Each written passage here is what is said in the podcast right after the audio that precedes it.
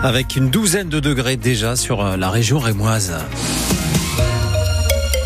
Le journal Margot Turgy, bonjour. Bonjour Nicolas, bonjour à tous. Une petite révolution à Gueux. Le circuit mythique à l'entrée de la ville où les meilleurs pilotes de Formule 1 des années 50 ont fait chauffer le moteur pendant les Grands Prix de France. Un nouvel exploitant, l'association CRGPL, le circuit Reims-Gueux Passion Légende, choisi par les élus à la place d'une autre structure, les Amis du circuit de Gueux, gérante du site pendant 20 ans et candidate à sa propre succession. Ce changement d'exploitant, Clément Comte, il veut dire une page nouvelle pour le le circuit de Gueux avec plein de choses à écrire. Comme une renaissance pour le circuit de Gueux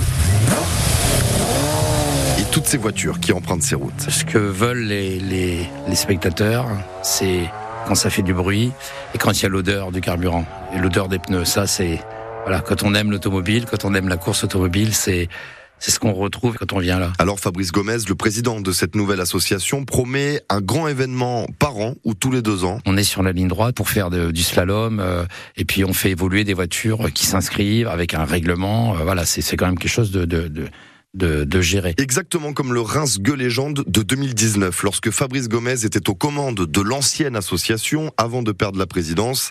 Pour le reste, une trentaine de manifestations euh, par an sont prévues, mais avec euh, les voitures euh, statiques à l'arrêt.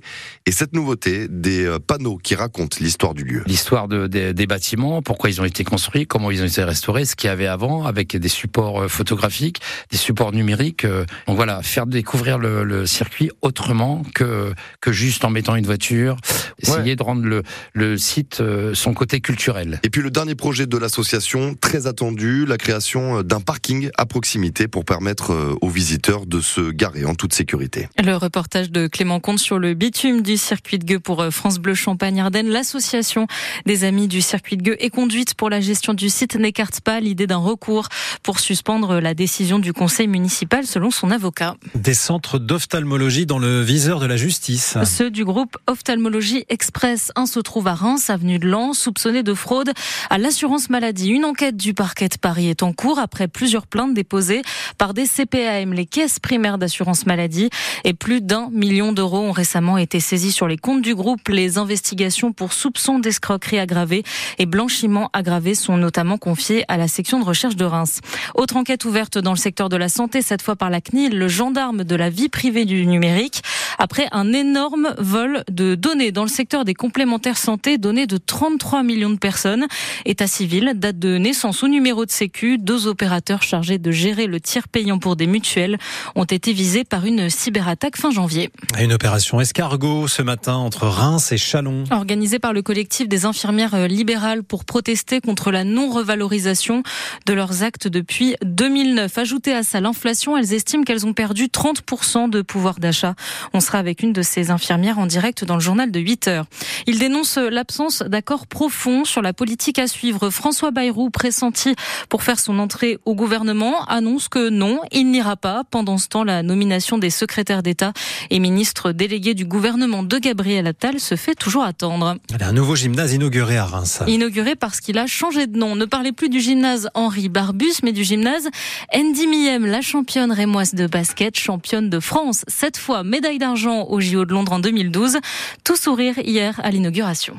J'ai envie de dire énormément de déjà de souvenirs, euh, revenir dans le gymnase euh, qui m'a vu euh, faire mes premiers pas, mes premiers entraînements. Ensuite, bah, la fierté d'être, voilà, d'avoir, on va dire une, reconnaissance aussi de, la ville, d'avoir mon nom sur ce sur ce gymnase, de mon vivant, comme on aime me, le rappeler.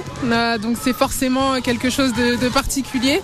Et, et, oui, non, c'est aussi de, la fierté, forcément. voilà, c'est Reims, c'est le basket, c'est le sport, c'est être aussi une femme qui a son, son nom sur un gymnase. Donc euh, voilà, c'est un petit peu tout ça. Andy Miem, la championne rémoise de basket au micro, France Bleu, Champagne-Ardenne d'Alexandre Audabran. Sur les terrains de foot, coup de tonnerre hier en huitième de finale de Coupe de France. Le Puy, dernière équipe de National 2 en course, est venu à bout de Laval, club de Ligue 2, 2 buts à 1.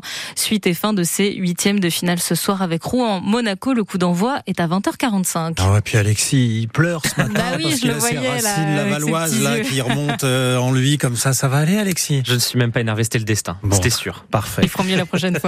Allez, on poursuit à 6h35. Euh, Margot, avec un grand merci à vous. Le mot adressé ce soir par euh, la ville de Reims à 150 mécènes conviés à la soirée annuelle de remerciements et leur dire merci. Il y a de quoi entreprises et particuliers ont donné plus de 350 000 euros en 2023, notamment pour la restauration de 10 tapisseries de la vie de Saint-Rémy, œuvre de la Renaissance, envoyées en Belgique pour un coup de jeune.